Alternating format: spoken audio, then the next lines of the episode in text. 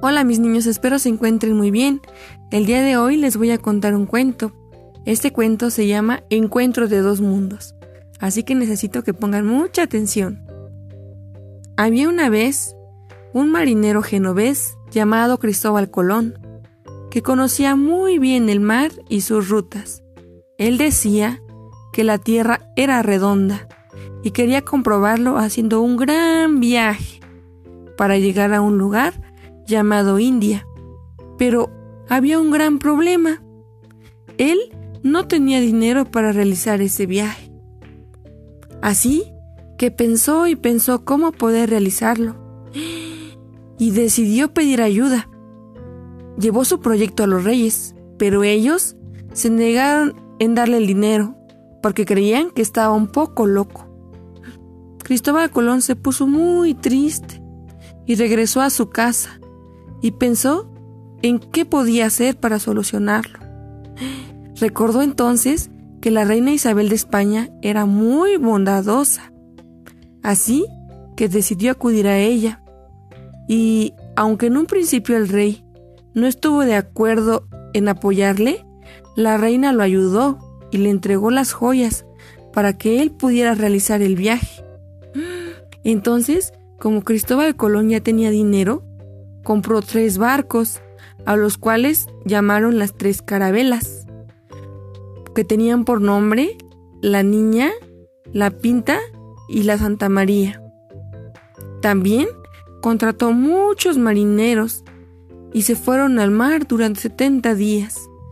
El viaje duró mucho tiempo, pero se les acabó el alimento, pasaron tormentas y estaban muy molestos con Cristóbal Colón.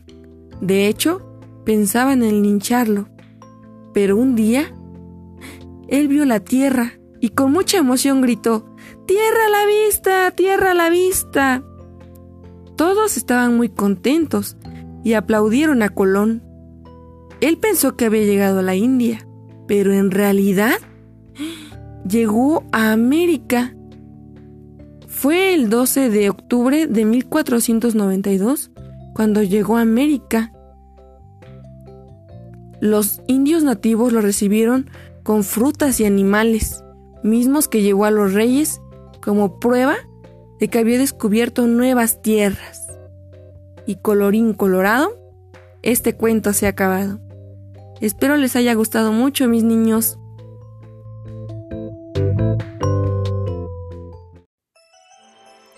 Buenos días, padres de familia. Sin duda, nuestro mundo ha cambiado. Vemos escuelas cerradas, pero hay cosas que no cambian, entre ellas las ganas de aprender. Por eso, hoy les doy las gracias, estimados padres de familia, por el acompañamiento que brindan a sus hijos. Gracias por su dedicación y compromiso. Sin ustedes, esta educación a distancia no sería posible.